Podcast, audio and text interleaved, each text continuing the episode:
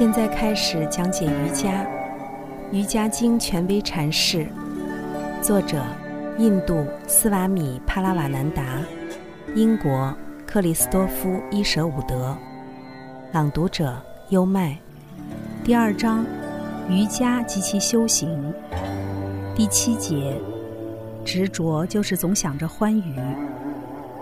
第八节：厌弃就是总想着痛苦。上述两者都是觉悟的障碍，或是对某人或某物相对的认识。你不可能冷静而公正地洞见到令自己盲目执着或非常厌恶的事物的特性。灵修者不应该过于钟爱这个世界上的事物，但也不必厌恶它们。厌恶也是束缚的一种形式，即我们被自己所憎恨、所惧怕的东西捆住。这就是在我们的生活中，为什么同样的问题、危险或困难，会以不同的面目一次又一次出现的原因。只要我们还在继续抗拒它、躲避它，而不是调查它、解决它。第九节，对生命的贪恋，无论愚人或智者，皆与生俱有。这是因为人心之中仍留有许多前世生命的死亡体验之印记。当然，轮回学说是印度教和佛教所共有的，早期基督教也曾接受过它，但最终将之拒绝。在第一章第二、十八和十九条箴言的注释中，对此已有过论述，但现在我们必须更加详细的来探讨它。在第一章第十七条箴言中，原质被定义为凡即实在的效力或力量。换言之，这个时空当中的客观世界的幻，梵语中称为摩耶，是实在本身的投影。由此可知，原质与凡共存，并与凡一样没有起点也没有终点。原质会继续编织宇宙这张网。再将这张网吸入自身当中，然后再开始编织，如此周而复始，无穷无尽。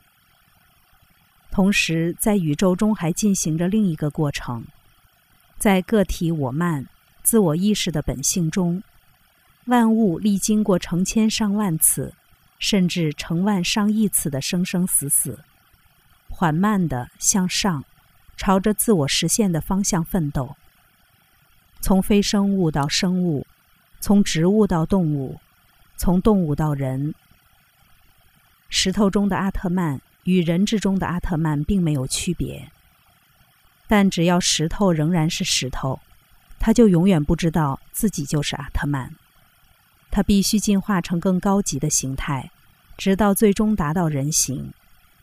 因为只有在人的心身中，个体的自我。才能知道其真实本性，并因此从轮回中解脱出来。在获得整体意识的漫长征途中，个体受制于业报律，他的欲望和行为控制着其进步的速度。他在为自己的觉悟设置或清除障碍。他当前的状态不断的由过去的业所决定，又不断的产生出未来的业。死亡不会中断这一过程，再生也不会。个体再生时的身体、心智、性格和社会环境，似乎表明了此时此刻他的业力收支的总差额。轮回再生说使许多人感到极度不快，因为他要求我们每个人直接对其当前的状况负责。我们都讨厌面对这样的责任。有些人更愿意去责备上帝、责备父母，或是责备造成我们现状的现存政治制度。如果我们否认轮回说，声称这是我们第一次降生，那事实上就是拒绝承认我们对自己的现状应负的责任。因为从逻辑上可以推论出，这种状况是上帝决定的，或是遗传或环境的影响造成的。因此，如果我们来到世上身体不好、处境贫困，我们可以永远的抱怨下去，使我们的一生都在温怒和诅咒自己的命运中度过，永远原谅自己的弱点或失败。轮回再生说，乍看起来似乎残酷无情，但事实上，它暗示了一种对宇宙的公正和秩序的深刻的乐观主义信念。如果是我们自己，而不是上帝或我们的父母或其他人。造成了当前的困境，那么也只有我们自己才能改变它。我们没有理由自怨自怜，没有理由伤心绝望。我们并非注定是没有希望的，我们并没有在出生以前就遭到了神秘的诅咒。亲爱的布鲁图，过失不在于我们的命运。我们需要的是勇气和永不放弃奋斗的决心。有时，业报率的作用在我们看来非常明显，至少在回顾的时候。当我们回首往事时，可以看到自己性格中的某些习性如何在不同的情境中，一次又一次的造成相同的局面。这自然让我们猜想，业报率在看似偶然的场合也会发挥作用。的确。科学总是从表面混乱的生活中理出新的因果线索。例如，心理学家现在告诉我们，许多意外事件根本不是意外的。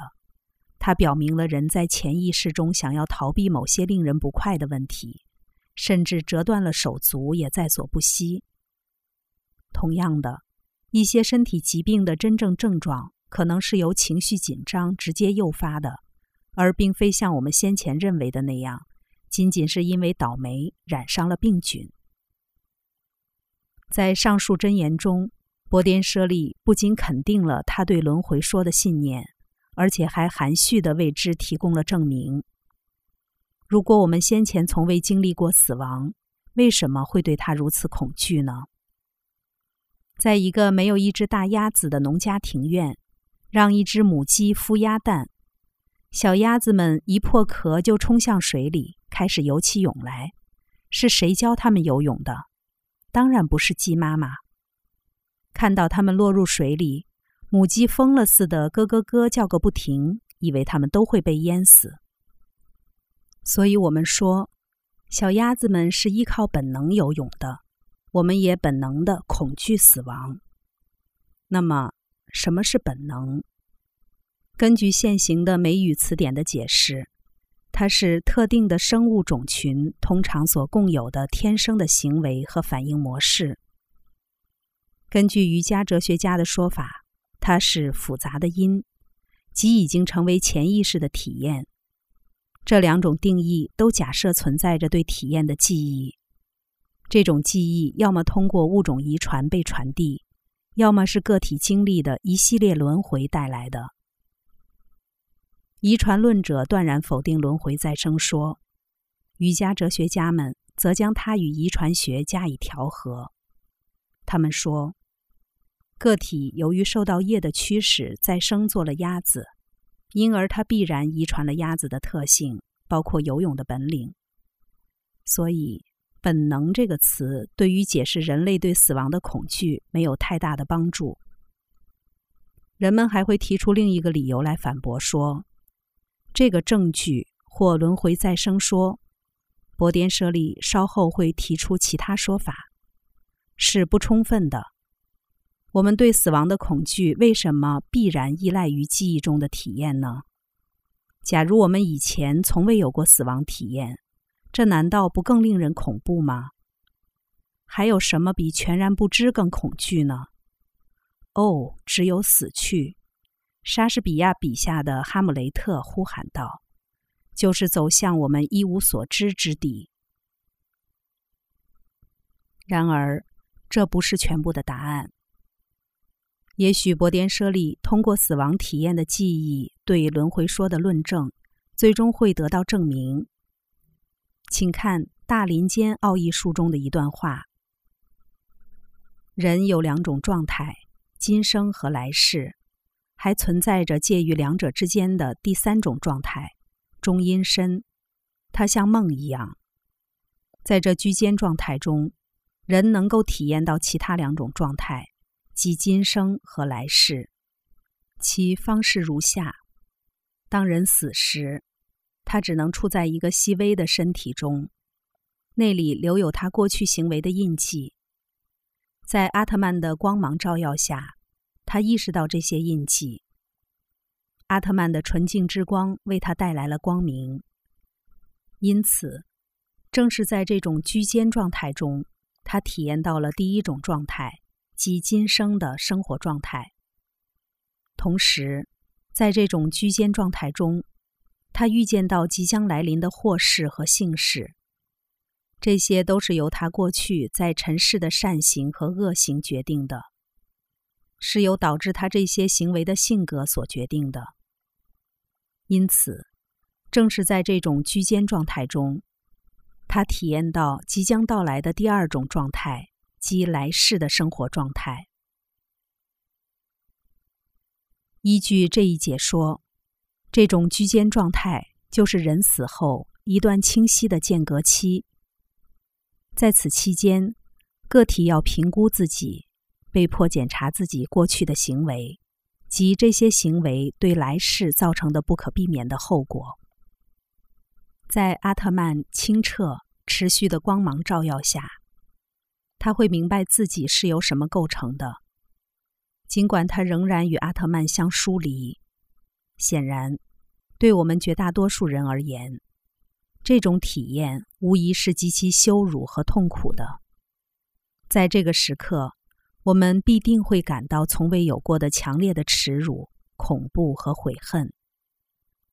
所以，如果我们用“死亡体验”一语来涵盖死和再生之间的居间状态的体验，那么人们很容易理解为什么这种潜意识的记忆会令我们本能的感到恐惧。这种恐惧比对一无所知的恐惧更甚。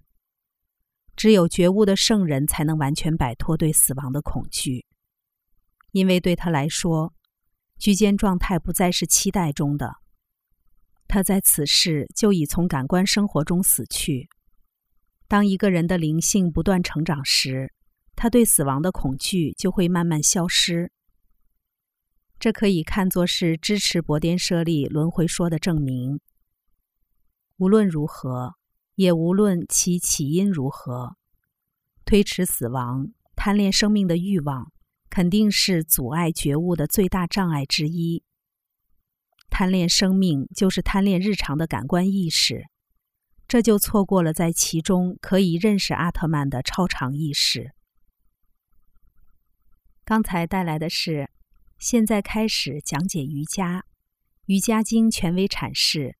第二章，瑜伽及其修行，第七节至第九节，对生命的贪恋，无论愚人或智者，皆与生俱有。瑜伽是一门亲政的学问，是引导人的心灵通向自由和平的学问。《瑜伽经》的原文只有几千言，但微言大义。二零二三新年伊始。希望通过这本《瑜伽经》的注释本，可以对你的生活提供一种全新的哲学理解以及有益的指导。跟着优麦，带你不走寻常路的看世界。